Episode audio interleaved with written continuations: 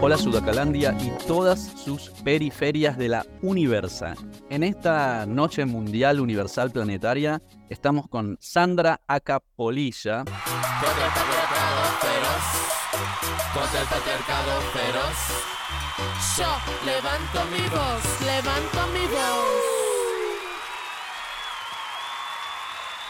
Una perra que se cree poetisa, DJ, performer, fiestera e interventora de espacios públicos, que ya en 2019 estaba por publicar un poemario tracanónime, un poquito intensa nos advertía, y la verdad que esa intensidad y esa lucha de esta perra que lee, traca que lee, fiestera que se embriaga y lee, amiga, qué recorrida.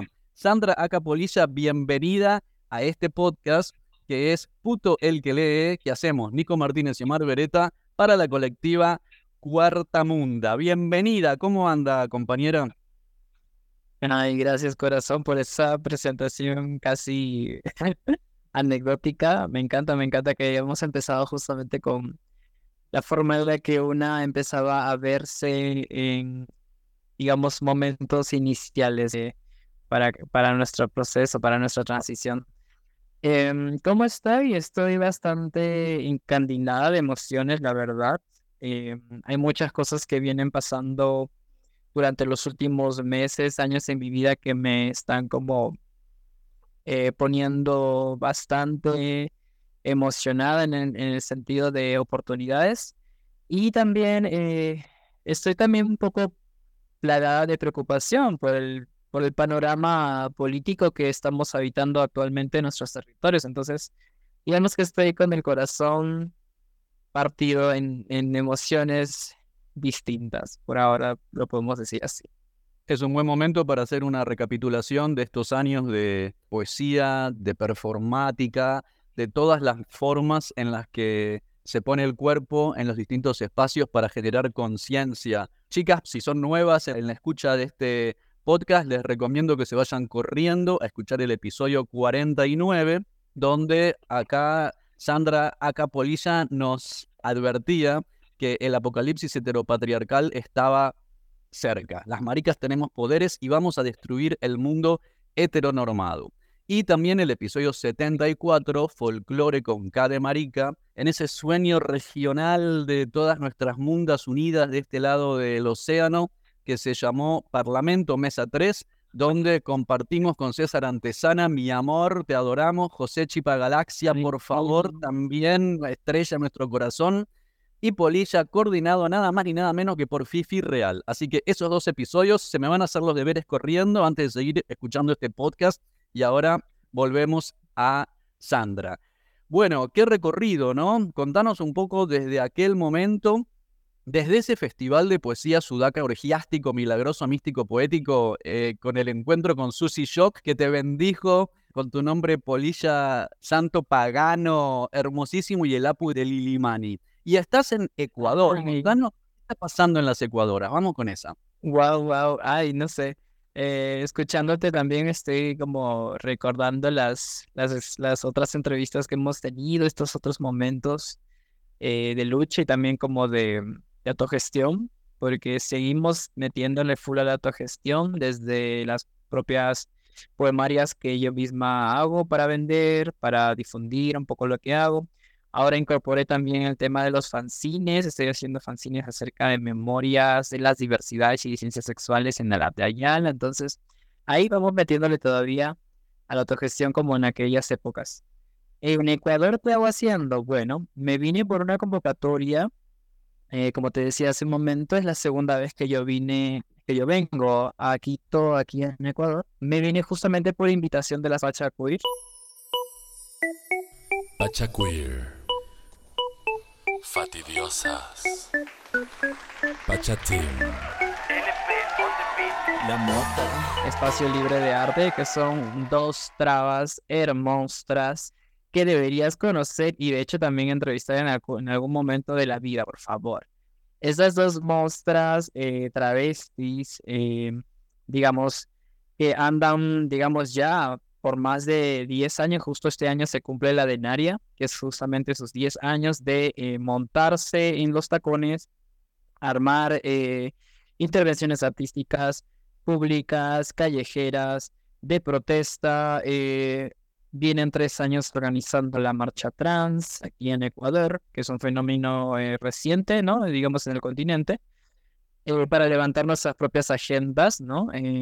como personas trans, travestis, transexuales, transgéneros, masculinas, transfemeninas, no binarias y todo ello. Entonces ellas vienen organizando eso, vienen montando arte hace 10 años, organizando la marcha hace 3.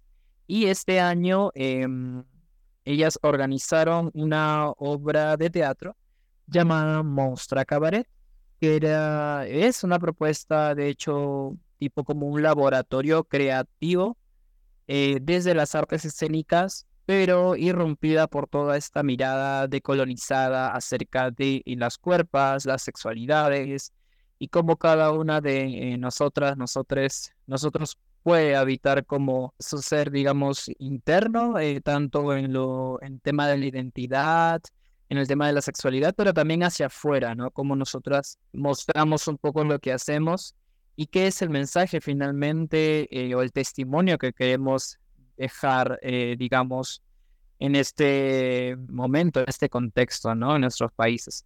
Entonces, eh, se armó esta cabaret mostra, mostra cabaret, desde un laboratorio con algunos talleres previos, con partidos previos. Hay 13 personas en escena en esta obra. Es la versión, digamos, de, Ecuador, porque estas locas han montado, eh, digamos, esta cabaret mostra en diferentes países a nivel de Latinoamérica. Y lo hicimos en el Teatro Variedades. Y como te dije, eh, habían 13 artistas en escena entre los se encontraban personas trans y de cierta edad, ¿no? Con bastante experiencia, que eran artistas.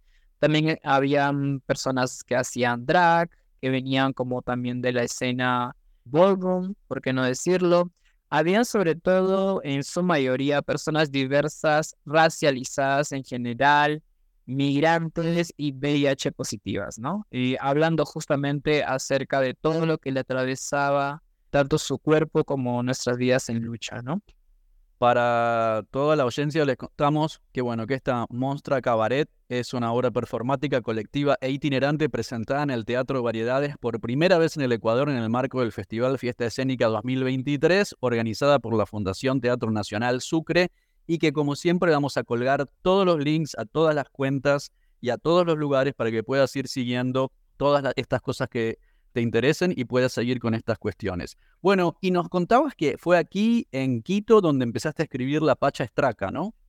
Mm, sí, de hecho, eso es lo más, eso es lo más sorprendente, o sea, porque digamos, vine, vine a Ecuador, eh, a Quito, en este tema de la cabaret mostra, mostra cabaret, digamos, escapando un poco de algunas cosas que me tenían no tan bien de ánimos en Lima para ser puntual, el fallecimiento de una de mis tías más cercanas de este matriarcado que me, que me dio a luz eh, desde los inicios, que es justamente las hermanas Santisteban Sánchez. Una de ellas, que es la hermana mayor, falleció y todavía, de hecho, a mi familia, eh, a este matriarcado nos tiene bastante dolidas a todas las miembros, que son mayoría son mujeres.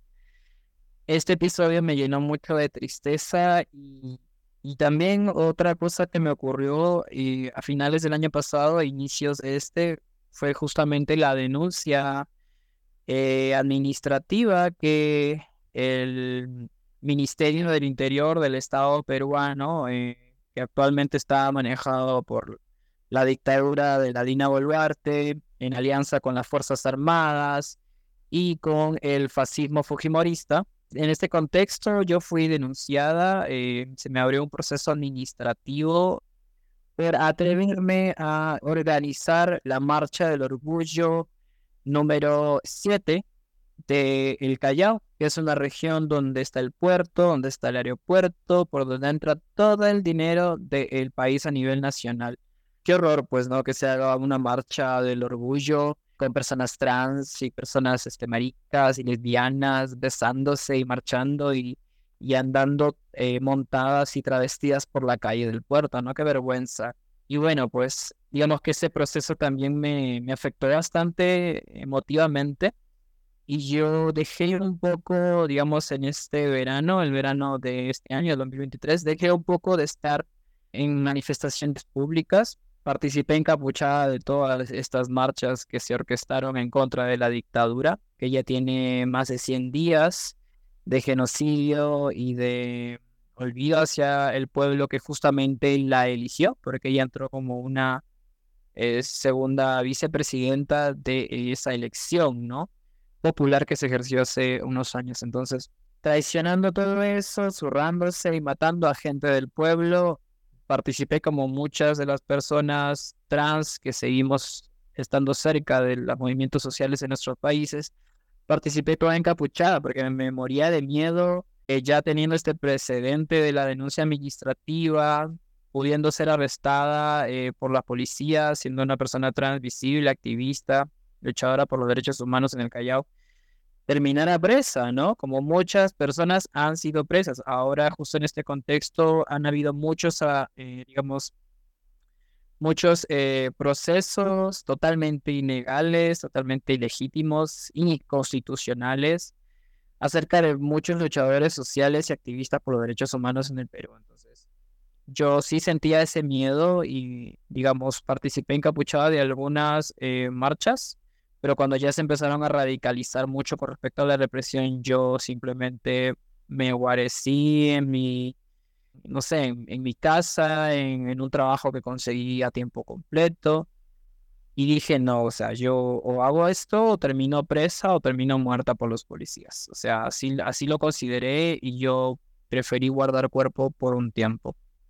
Y de pronto llega la propuesta de las Pacha Queers en una especie de, de salida mía de todo ese contexto de tristeza y de, y de rabia, ¿no? En el que me encontraba justamente Callao, en Sí, es tremendo. Vamos siguiendo con bastante atención lo que está sucediendo en Perú, pero no solamente en Perú, ¿no? También en otros eh, territorios de la región, cuando el Estado se aprovecha de las herramientas infinitas que tiene el Estado para ir contra el propio pueblo, ¿no? Contra las propias personas que debería estar cuidando y hacia quienes debería estar extendiendo derechos, que es para lo que debería estar el Estado, ¿no? En extender derechos hacia la mayor cantidad posible de la población y especialmente para los sectores oprimidos, que somos la mayoría, no, solamente, para, no solamente para salvaguardar la propiedad privada, ¿no? Pero bueno, siempre tenemos un poco esta discusión y, siempre pedimos reflexión, ¿no? Porque estos sistemas de derecha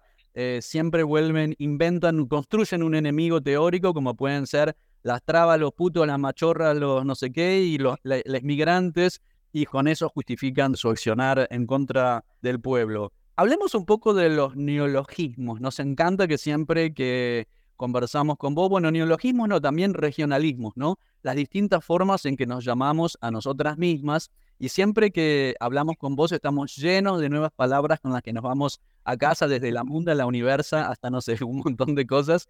Y mm, estás por dar en Ecuador el taller de memorias vivas y ahí vimos que en la información que se distribuye a partir de esa actividad que de paso decimos que está orientada a todas las sexualidades disidentes de nuestras regiones y culturas de Yala y se aclara andinas, afros, amazónicas, orientales, migrantes y comunidades indígenas que habiten las disidencias sexuales. Mi cuerpo es libre, mi cuerpo es soberana, mi cuerpo es libre, mi cuerpo es soberana, placer y disidencia contra la violencia. Y ahí tenemos esta hermosísima lista que nos regalás de maricas, tracas, machonas, chitos, cariguarmis, enchaquirados, chocoyos, quehuas, etc. Bueno, para todo el resto de la audiencia que no está en la región del Perú, de Bolivia. Vamos a ir desmenuzando un poco esto. Contanos lo de tracas machonas, tracas chitos, carihuarmis. Vamos ampliando nuestra vocabularia. Sí, sí, me encanta, me encanta justo que hayas tocado ese tema porque de hecho eh, parte de la, del trabajo que tiene, digamos,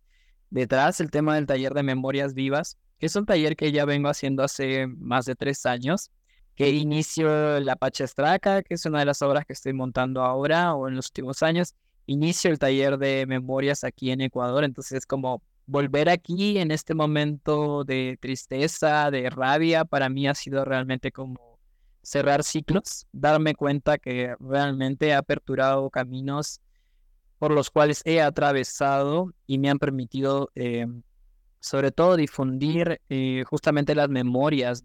De hecho, eh, uno de los objetivos que tiene este taller, que de hecho es bastante horizontal, no, no es un taller en el que yo en la que yo, digamos, les enseñe o les comparta cierto como conocimiento privilegiado, sino que se va armando el taller dependiendo de las personas que se suman, ¿no? Dependiendo de dónde sean esas personas, de qué eh, cultura o qué origen étnico tengan, qué identidad es sexual, genérica habiten, ¿no?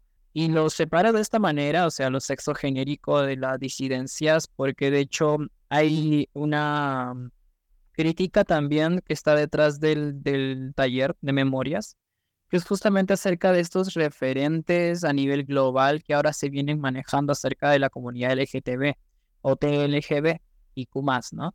Entonces, em, hablamos justamente de iconos drag, hablamos acerca de la escena ballroom, ¿no? Que último, en los últimos años está como cooptando bastante los flashes y las portadas y los financiamientos y los espacios también, por supuesto, hay que decirlo.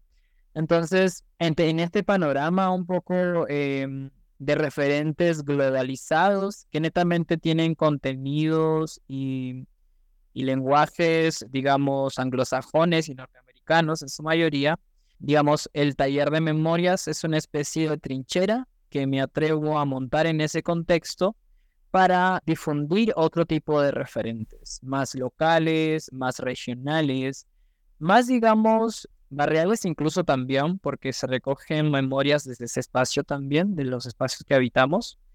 Y sobre todo tomando en cuenta lo que ya veníamos hablando de hace bastante tiempo, de forma particular, este espectro que yo llamo ancestras, ¿no? Que son justamente todas estas disidencias sexuales que han existido antes, que las letritas maravillosas de el arco iris em, y del pinkwashing actual eh, ubicara, ¿no? Entonces, antes de que todo eso existiera, existían las disidencias sexuales en nuestros territorios, en nuestro continente, en la edad de Ayala. Y todo ese espectro que has mencionado justamente es el que intentamos también visibilizar, ¿no? Desde una especie de em, abanico, pero ya no un abanico, digamos, deletreado, ¿no? En TLGBIQ+, que son estos términos modernos, globalizados, sino más bien un, un, paraguas que de hecho he visto últimamente que se está armando en los países latinoamericanos eh, acerca de cómo eran nombradas y cómo incluso no eran solamente, sino cómo ahora actualmente resisten las disidencias sexuales atravesadas por las culturas digamos, em, indígenas, amazónicas, afros, ¿no? Y todo este espectro que mencionaste tú. Entonces, todos estos nombres, es, digamos, son algunos nombres que han ah, existido en algún contexto y que todavía resisten, de hecho, en la actualidad dentro de nuestros territorios. Estamos hablando justamente de las Sariwarmis, el significado es hombre-mujer, ¿no? Son esta comunidad totalmente, comunidad indígena totalmente comprendida por personas que habitaban ambos sexo espíritus, ¿no? Que es lo masculino y lo femenino, mucho antes de que la entidad hombre y mujer y todo este binario occidental llegara al continente, las cariwarmes ya habitaban en su cuerpo, en su espíritu, en su sexualidad, ambas, eh, ambos mundos, ¿no? El masculino y el femenino, de forma orgánica, de forma dual y sobre todo de forma eh, armónica con respecto a la cosmovisión andina, ¿no? Porque de hecho las investigaciones que vengo haciendo también por parte del taller de memorias es que eran justamente piezas importantes en ciertos rituales a nivel oficial dentro del Tahuantinsuyo. Eh, hay muchos cronistas que las ubican siempre en las plazas principales, las ubican en los rituales que tenían que ver con psicotrópicos naturales y también, por supuesto, prácticas homoeróticas, ¿no? O, no heterosexuales. Entonces, justamente eh, hay una intencionalidad en ello, porque las Haiwarmis, al habitar corporalmente y, digamos, como una entidad masculina y femenina, se acercaban mucho más eh, a este contacto divino, cosmológico que podrían tener los curacas y los líderes de esa época con los dioses que también compartían esta eh, dualidad femenina y masculina. Estamos hablando principalmente del el Apucho Kichinchay, que es una constelación del calendario eh, andino, pues tiene forma de felino, ¿no? Que de hecho el Cusco también tiene esa misma forma. Y este, este, esta constelación, de alguna otra manera, era un ídolo que ha sido reconocido también por varios cronistas, como Juan Poma de Ayala y Juan José Santa Cruz Pachacute, que son dos cronistas indigenistas, que han registrado la existencia de las Jariwarmis antes de la llegada de los españoles y del ídolo eh, Chinchay, estaba netamente relacionado, era una deidad netamente relacionado a la guarda de los eh, indios que supuestamente habitaban estos dos sexos espíritus, ¿no? el masculino y el femenino. Era una comunidad bastante importante y que de hecho actualmente la comunidad indígena de las diversidades sexuales en Cusco, en Arequipa, en el sur andino del Perú, está empezando a reivindicar y está empezando a acoger, ¿no? Eh, con respecto a eso. Ahora, las enchaquiradas es un poco más acerca de, lo que habita actualmente Ecuador. Yo las conocí justamente la primera vez que vine aquí, el 2020, un mes antes del encierro pandémico este que originó el capitalismo para ocasionar más crisis, seguir existiendo.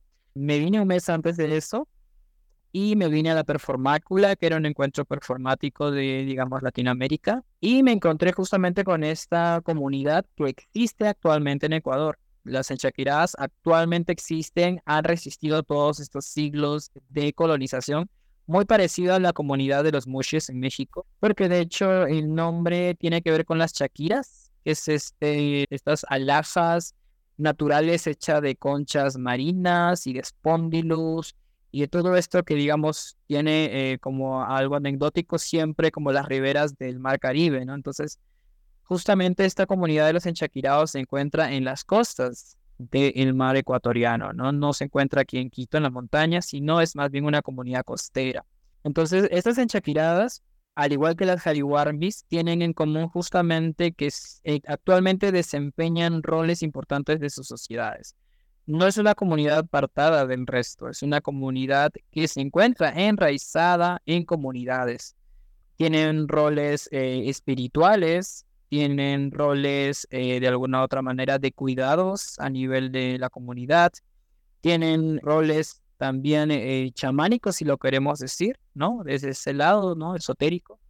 Y también tienen roles eh, ligados siempre a los cuidados de la comunidad, a los cuidados hacia las enfermedades, la curandería, la hechicería, y por qué no también los cuidados incluso a nivel de los terruños, ¿no? De las guaguas. Entonces, desempeñan justamente esos roles porque habitan al mismo tiempo que las Hariwarmis tanto su espectro masculino como el femenino. Entonces, hay una, un respeto acerca de su identidad y al mismo tiempo hay una defensa del rol social que eh, tradicionalmente han desempeñado.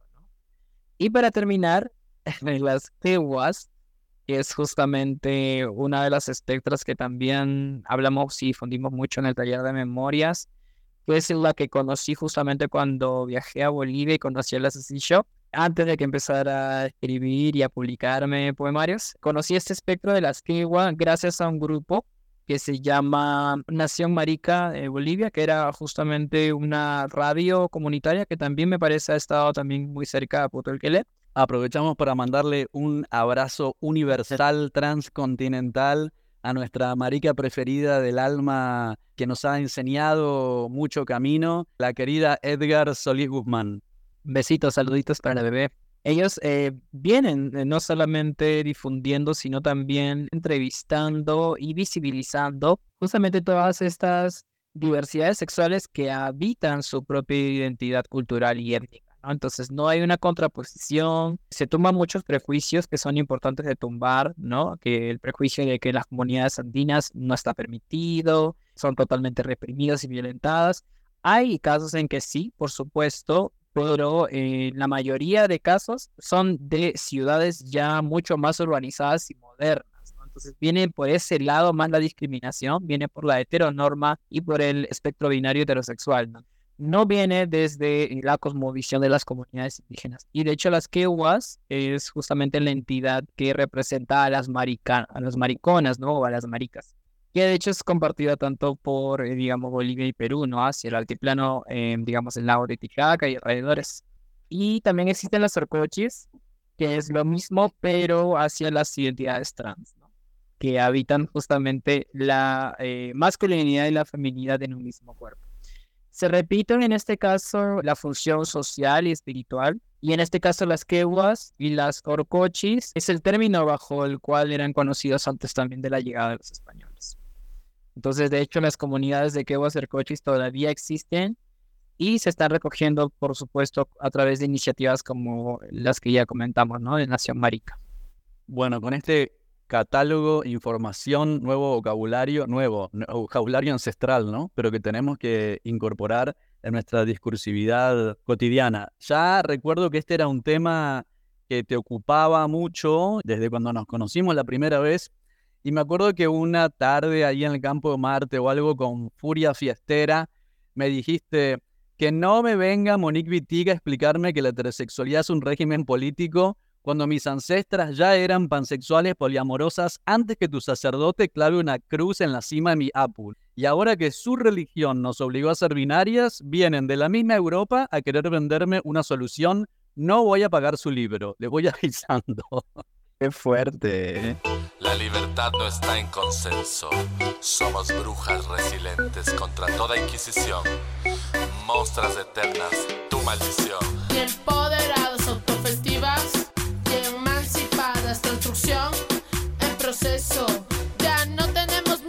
Ya no tenemos miedo. Taconeos subversivos. Sacamos hace poco un podcast muy, bueno, muy lindo. Yo estoy enamorado de ese, este, de, ese episodio, que es el episodio 93 con Gonzalo Azalazar que él escribió un libro que se llama El deseo invisible, que es Santiago Marica antes de Pinochet.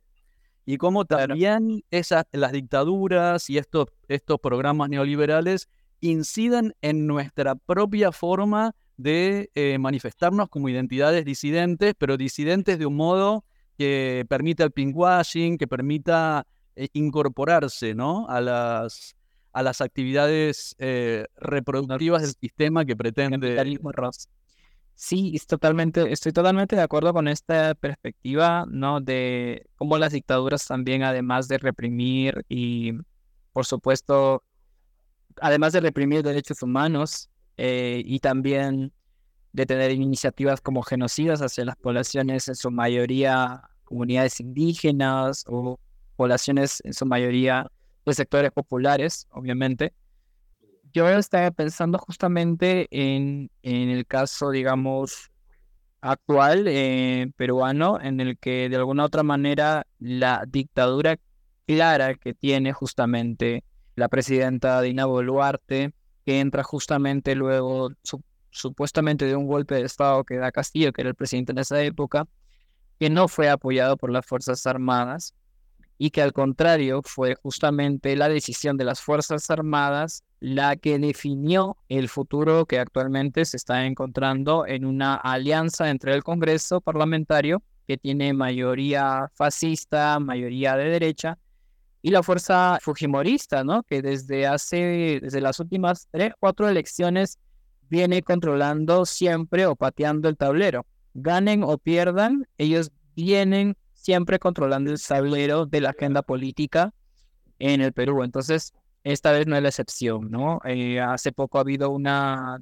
una, bueno, ha habido varias denuncias en realidad de abusos, tanto de las personas que son eh, los aliados del Fujimorismo dentro del Congreso, Estamos hablando de agresiones físicas, de presiones eh, de alguna otra manera súper evidentes para que se voten determinadas agendas como eh, la reelección de congresistas, obviamente por el dinero que ellos pueden seguir ganando con esa reelección. Y también hay una denuncia que a mí me gustaría conversar contigo de eso, porque es totalmente grave. Y hay un proyecto de ley que actualmente este Congreso nefasto, fascista en el Perú, está tratando de aprobar, es justamente suprimir todas estas parques y todos estos espacios de preservación ecológica que actualmente tiene el Perú para permitir exploraciones de tipo petrolíficas. Quieren explorar a ver si encuentran petróleo en las reservas naturales que existen actualmente en el Perú.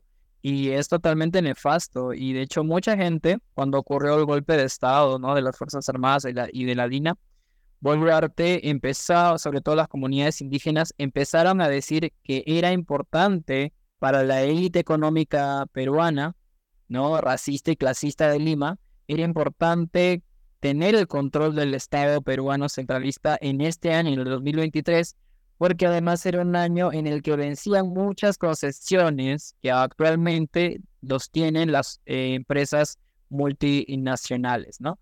¿Y por qué de pronto Estados Unidos es uno de los pocos países este, americanos que mantiene las relaciones públicas con Perú, ¿no? Es uno de los pocos que actualmente mantienen, entonces no es coincidencia, hay un interés ahí económico de que nosotros sigamos dándole, eh, como te lo dije hace un momento, sigamos siendo su chakra, por así decirlo, que sigamos haciendo su dispensa, ¿no? Y que al mismo tiempo también vengan a hacer el dinero acá y nos dejen la contaminación y nos dejen los ríos muertos y nos dejen las tierras sin posibilidad de cosechar. Entonces estamos hablando de realmente algo que haría que el Perú se enfrente ya a la contaminación ambiental mucho más grave de lo que ya está enfrentado. Creo que de eso también se encarga la dictadura, no, no, no solamente de la, del tema de la represión a nivel de derechos humanos en general, sino creo que detrás siempre hay intereses económicos que justamente son los que lo justifican, ¿no? A nivel, digamos, a nivel global.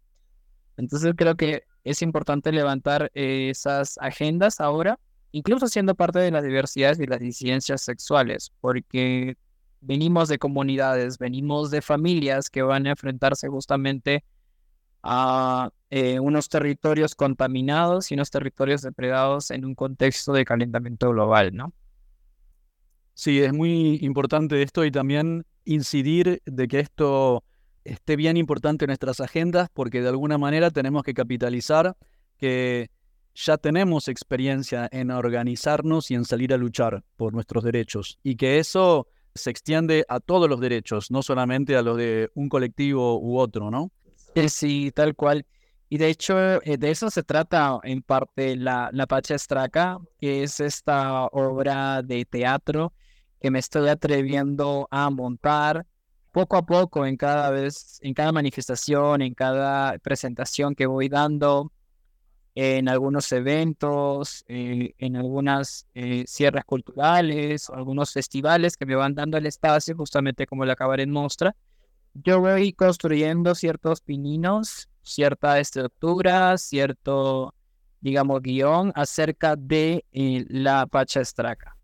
Entonces, me gustaría hablar de eso porque, de hecho, es una obra de teatro que creo yo siento que es como una síntesis de esta búsqueda y de, todas las cosas, digamos, a nivel de performance, poesía, danza que he habitado en estos años.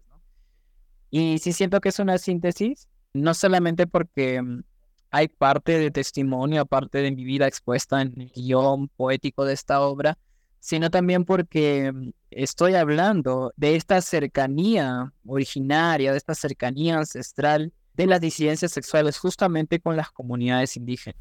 Entonces, estoy hablando particularmente de eso y tratando de hacer trinchera frente a diferentes cooptaciones, ¿no? Que ahora el capitalismo sigue pretendiendo tener.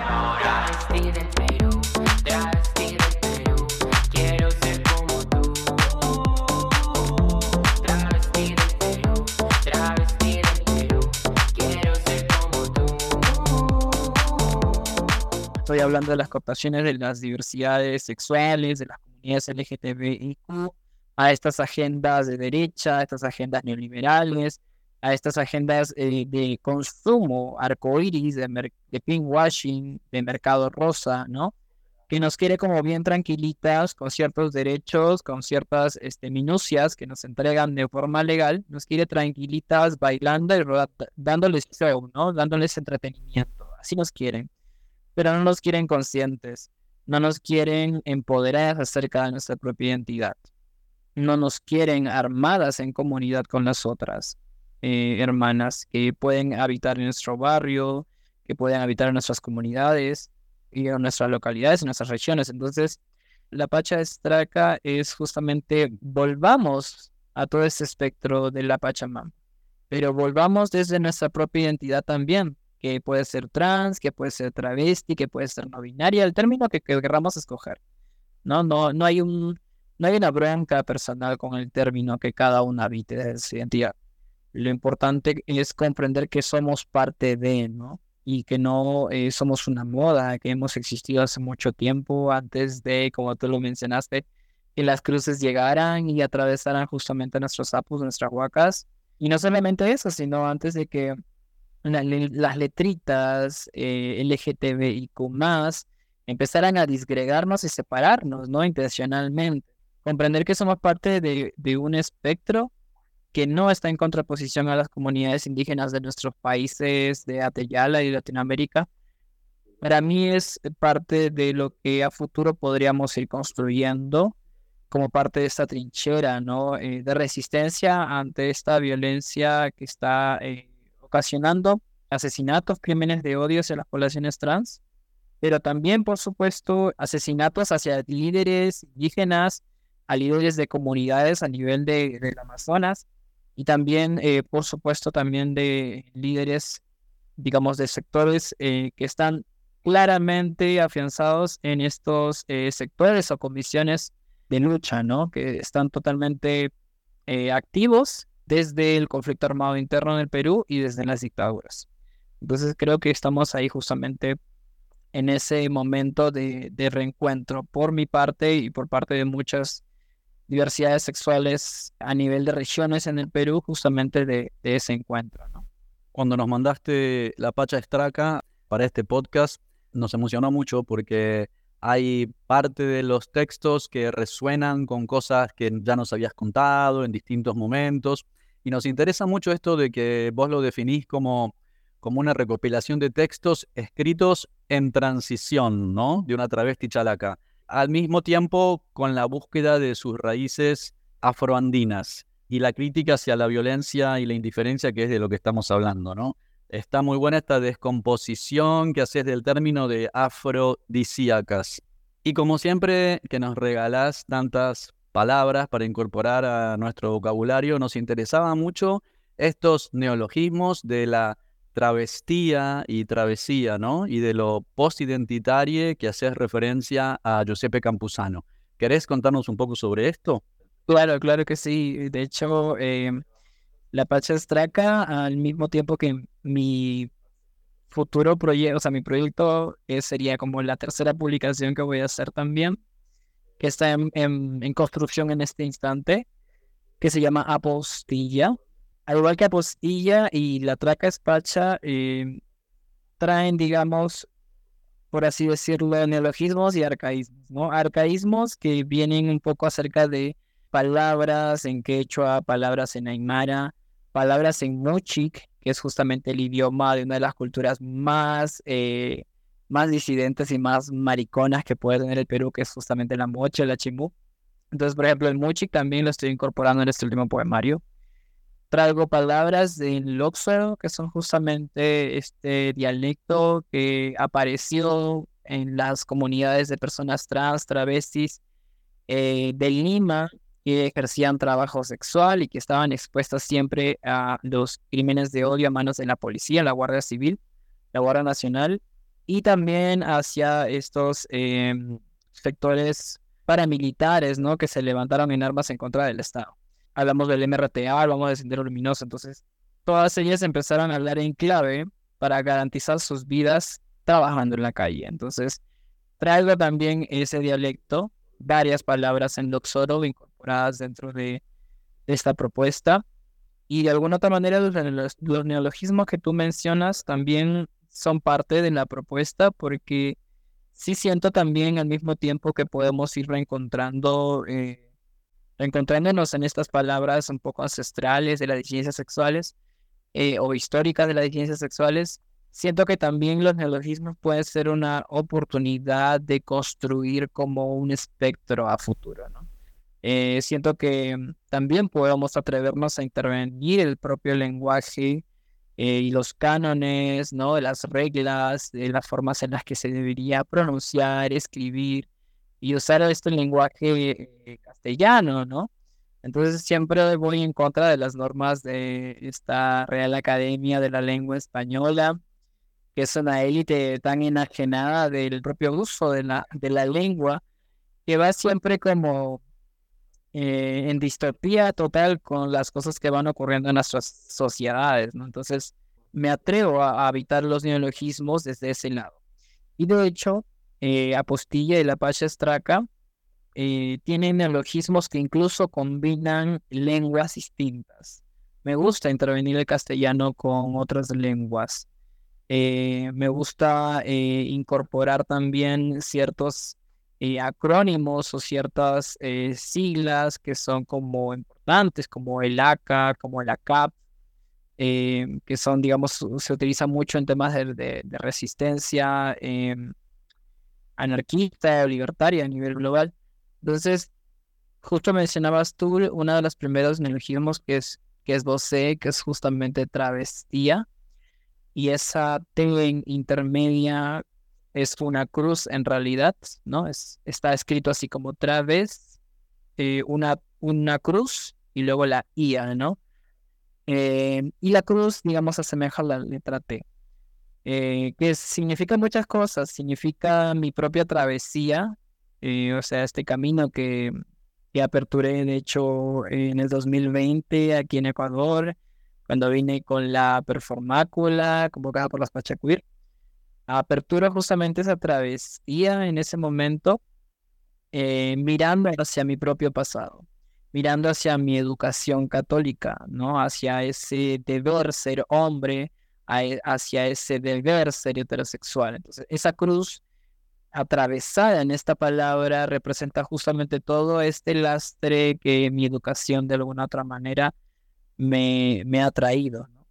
Pero pese a esa intervención de la cruz, de alguna otra manera la palabra travesti también está ahí inmersa. Entonces, es una travesía de una travesti atravesada por eh, toda esta homonorma, todo este binario, todo este espectro católico, ¿no? Entonces, digamos que ese es el concepto, el significado de esta palabra. Es muy personal, es una de las primeras que esbozo, pero eh, apostilla viene con muchas más, viene con muchas más, así que no dejen de estar conectados a mis redes sociales, a lo que yo haga en este año, porque de todas maneras en el 2023 o en el 2024, cuando se celebran las verdaderas independencias ¿no? este, regionales del Perú, va a venir de todas maneras la postilla. Acabamos de tener uno de esos momentos mágicos que tenemos siempre con Sandra cuando nos juntamos, que es que recién cuando te estabas refiriendo al título de la obra dijiste La traca espacha. Eh, y no te quise interrumpir porque me pareció tan mágico. Pues sí, bro. La pacha es traca, la traca es pacha. Que es así, es que es así. La traca es pacha, claro. Así que ayer como dije, wow, estos son los momentos maravillosos. Vos sos un machista, vos sos un fascista, vos sos un racista, fucking moralista y yo, anarcofeminista y yo, lesbo feminista y yo, transfeminista y yo una puta abortista y yo, marica transformista y yo, ameba radical. Somos amebas con toques vagabundas, somos marranas con roces nauseabundas, somos unas guarras pero nunca de tu cama. Una loca trastornada, una puta desquiciada. Nos interesa mucho y siempre miramos bastante a Bolivia esto con la cuestión del plurilingüismo porque nos preguntamos realmente si puede, podemos hablar de una independencia efectiva cuando seguimos hablando el idioma colonial y sosteniendo la religión colonial. ¿no? Leímos con mucha felicidad 13 voces en cadena, que nos parece como una versión montada sobre una versión que nos leíste aquella noche en Lima, que nos habías leído también un día en el campo de Marte, cómo fuiste transformar toda esa violencia hacia una especie de manifiesto. Y si querés despedirte con ese textazo.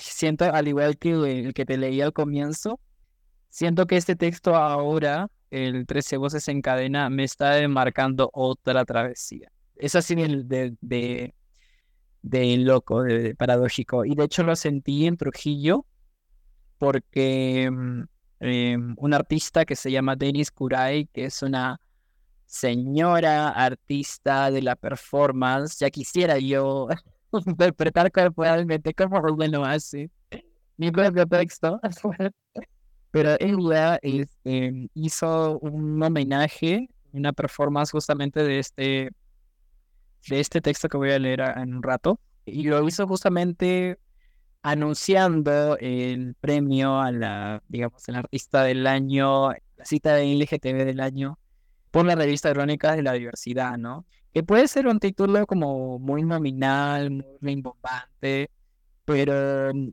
resulta ser una venganza para mí. Que una revista premio como artista del año a una artista procesada por el Estado ¿no? Justamente por eh, tratar de poner la cuerpa y gestar marchas y espacios de resistencia, para mí me parece una venganza. Y es mi venganza otra vez, personalmente. Cuando yo vi a la Denis Kurai interpretar este texto de mi autoría, de pronto fue evidente que las cosas que una va escribiendo no son de una, que cuando ya las escribes, te atreves a recitarlas o te atreves a autopublicarlas, ya son de cualquier otra persona que se identifique o no se identifique con ellos. Entonces, realmente ahí sentí que ese texto eh, ya no me pertenecía y me encantó, porque creo que es una de las pocas cosas que valoro de la poesía, que es justamente esta entrega oral que se hace al momento de recitar y que ya no vuelve más a ti de la misma forma, o quizás vuelve, pero aperturándote otros caminos. Y eso es lo mágico, y me quedo con eso.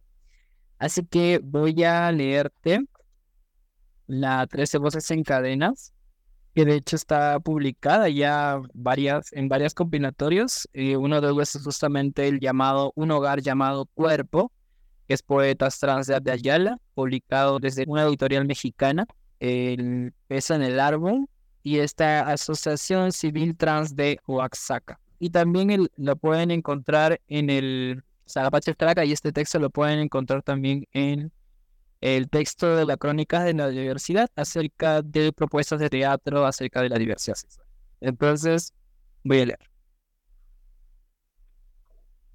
Escribo desde la rabia, rabia acumulada por tanta muerte. Muerte normalizada vista paciente de la gente. Gente que ya no se inmuta por nada. Nada hicieron los policías por salvarla, salvarla no del choro que dice que enfrentó. Enfrentó en defensa propia de lo suyo. Suya fue la indiferencia que terminó con su vida. Vida que ya nadie tiene comprada comprada como los gays aspiracionistas, aspiracionistas de privilegios héteros. Héteros, bien machos, sí, adorados en las discos de ambiente. Ambiente cada vez más inestable y dañado. Dañado como nuestros corazones toxificados de tanto romance. Ja, romance a oscuras y en cuatro paredes. Paredes siguen construyendo para separarnos y para seguir siendo invisibles. Invisibles y marginadas nos encontramos. Encontramos una banda de travestis cogoteras. Cogoteras por necesidad de no tener nada que tragar. Tragar tanta rabia por no poder abortar. Abortar tanta violencia de nuestros cuerpos. Cuerpos cansadas, pero no rendidas ante el patriarcado patriarcado cada vez más arcoíris e inclusivo. Obvio, inclusive solo con la diversidad que es cómplice y asesina. Asesina de contra pluma y rebeldía censuren, censuran en nombre de aquel orden público, público sí, como la ordenanza municipal de no discriminación, donde no discriminan solamente cabras blancas con poder, poder que ya viene del falo. Falo que lamentablemente sigue gobernando el descontento ciudadano. Ciudadano a que no le interesa saber por votar. votar aquí en estado de emergencia para pagar insurgencias. Insurgencias soreñas y del campo, campo depredado y contaminado por transnacionales, nacionales que coimean, digo, financian partidos, partidos de fútbol masculino que nos invisibilizan, invisibilizan las mentes de nuestras guaguas, guaguas expuestas a violadores y asesinos, asesinos de la única esperanza real de cambio, cambio 90 por Dora de Smog, cierre del Congreso por intento de rebelión, rebelión que sigue inundando de sangre luchadora nuestras memorias, memorias que ya no encajan en las historias nacionales oficiales, oficiales de guerras levantados en concreto, concreto que se sigue sepultando la naturaleza y que la tolera solo como ornamento. Ornamento son todas nuestras cabezas, cada vez que permitimos estas violencias. Violencias por no hacernos cargo de tanta mierda socialmente acumulada. Acumulada explotación deshumana que sigue asesinando pobres y que sigue manteniendo alienadas. Alienadas por tanto Netflix, viendo tantas injusticias que hace tiempo renunciaron a combatir.